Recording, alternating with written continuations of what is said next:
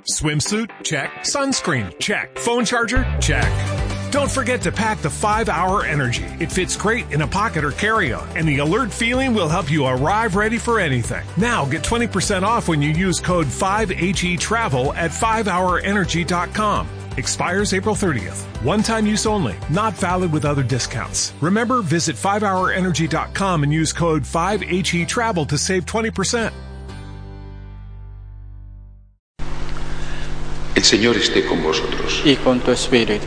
Lectura del Santo Evangelio según San Juan. Gloria a ti, Señor. En aquel tiempo dijo Jesús a sus discípulos, Yo soy la verdadera vid y mi Padre es el labrador. A todo sarmiento mío que no da fruto lo arranca y a todo el que da fruto lo poda para que dé más fruto. Vosotros ya estáis limpios por las palabras que os he hablado. Permaneced en mí y yo en vosotros. Como el sarmiento no puede dar fruto por sí si no permanece en la vid, así tampoco vosotros si no permanecéis en mí. Yo soy la vid, vosotros los sarmientos. El que permanece en mí y yo en él, ese da fruto abundante, porque sin mí no podéis hacer nada. Al que no permanece en mí, lo tiran fuera, como el sarmiento, y se seca.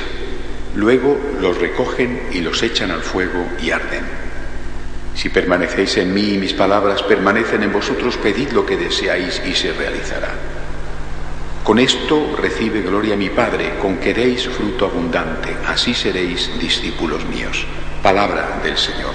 Gloria a ti, Señor Jesús. Cuando celebramos la memoria de un santo, en este caso Santa Brígida, de, de la lejana y, y fría Suecia, una mujer que hoy ha sido declarada patrona, copatrona de Europa, tenemos que necesariamente echar la mirada atrás hacia la historia. Eh, dicen que un pueblo que no conoce su historia está condenado a repetirla. Eh, la historia no solamente es la historia del santo en particular, sino también la historia, en este caso como es copatrona de Europa, la historia del país, del continente en el que vive. Si no tenemos en cuenta la historia, repetiremos las cosas malas y no sacaremos los provechos de las cosas buenas. Europa, Europa eh, se encuentra mm, cuando es eh, 450, cuando es la destrucción de Roma, se encuentra ante una situación inesperada. El cristianismo, después del edicto de Constantino, año 313, se había hecho mayoritario, era la religión oficial de la Europa mm, romana, es decir, lo que es la Europa del sur y un poquito se metía en la Europa central y del norte. El resto seguía en la niebla pagana. Pero después de 450 aquello se viene abajo, se vienen abajo las estructuras administrativas, las estructuras económicas, las vías de comunicación, un desastre. Eh, empieza lo que se llama la Alta Edad Media, que fueron los siglos llamados de hierro, es decir, violencia, salvajismo, un mundo que ya era cristiano, un mundo culto, no un mundo perfecto ni mucho menos, pero un mundo que había recibido toda la herencia de la Roma eh, clásica, se ve completamente arrasado y destruido. Y sin embargo la Iglesia sobrevive.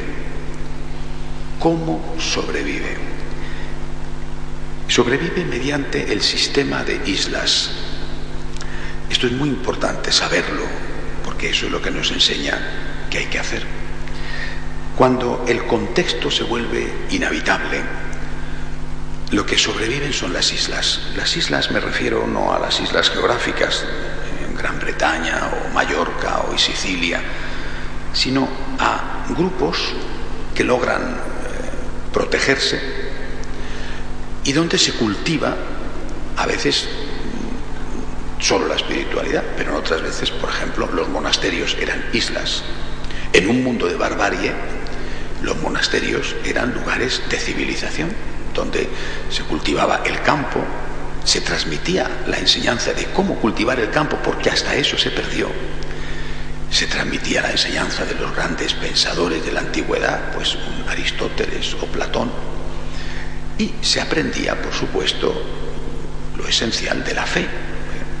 Y en esas islas, la gente que vivía fuera de ellas veía el mundo ideal, el cielo en la tierra. No significa que los monasterios fueran el mundo ideal, el mundo ideal solamente existe en el cielo. Había defectos y pecados, porque todo lo que está hecho por hombres es así. Pero era un modelo. Podemos cambiar esta sociedad horrible que no nos gusta fijándonos en esos ejemplos que tenemos al alcance de la mano.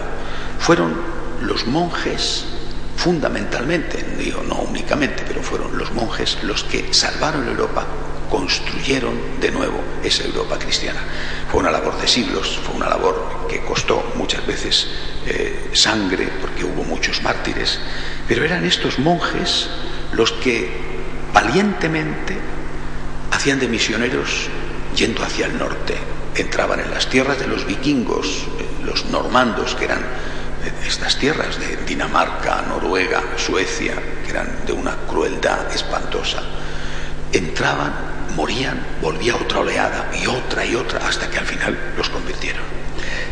Creo que este es el ejemplo para nuestra época, las islas. Vivimos en un mundo de barbarie, en muchos aspectos peor que aquel, en otros no. En este mundo de barbarie, de barbarie de cultura, no se puede llamar un mundo culto a un mundo que, por ejemplo, eh, considera un derecho que una madre mate a un hijo. Esto, y que tenga que estar subvencionado con dinero público. Esto no es un mundo culto, esto es un mundo de barbarie. ¿Cuáles son las islas? Una isla puede ser una parroquia, una isla puede ser una comunidad religiosa, una isla puede ser una familia. Eh, siempre me, ha hecho, desde que la leí por primera vez, me ha hecho mucho que pensar eh, aquella frase del premio Nobel Eliot, que es un gran escritor, eh, que dice, eh, están haciendo un experimento, construir un mundo sin Dios. Fracasarán. Pero mientras tanto, salvemos a nuestras familias. La familia es la isla, la primera isla. Después la agrupación de familias, que puede ser un movimiento de espiritualidad, puede ser una parroquia, ahí hay otra isla. Y alrededor, barbarie. No, hoy no, paganismo, ¿eh? porque el paganismo era creyente en otros dioses, pero creía. Hoy es una barbarie peor, porque es ateísmo radicalizado. Pero al final, como nadie puede vivir en la ruina, porque las ruinas podrán ser románticas, pero son inhabitables, la gente contempla la isla y dice, yo quiero vivir como esa familia. Yo quiero tener una relación como esos esposos. Yo quiero tener unos hijos como esos hijos también educados. Yo quiero vivir en una familia donde haya amor y no gritos, donde sean capaces de perdonarse y de pedir perdón, y no donde estén rompiendo las relaciones varias veces a lo largo del día. O bien yo quiero vivir en una comunidad, lo decían de los primeros cristianos, donde se aman, donde se ayudan, donde ponen las cosas en común, una isla. Así, con el testimonio ante un mundo peor que pagano, ante un mundo bárbaro, es como podremos volver a Europa, hacer esa Europa cristiana que, San Juan Pablo II tanto pedía. Europa, sé fiel a tus raíces. Raíces de Europa son el cristianismo, las raíces de Europa son estas islas de santidad y de cultura que lograron evitar que Europa se hundiera. Pedimos hoy a través de Santa Brígida que nos ayude. De pie, por favor. Por la Santa Iglesia de Dios, por el Santo Padre, roguemos al Señor. Te rogamos,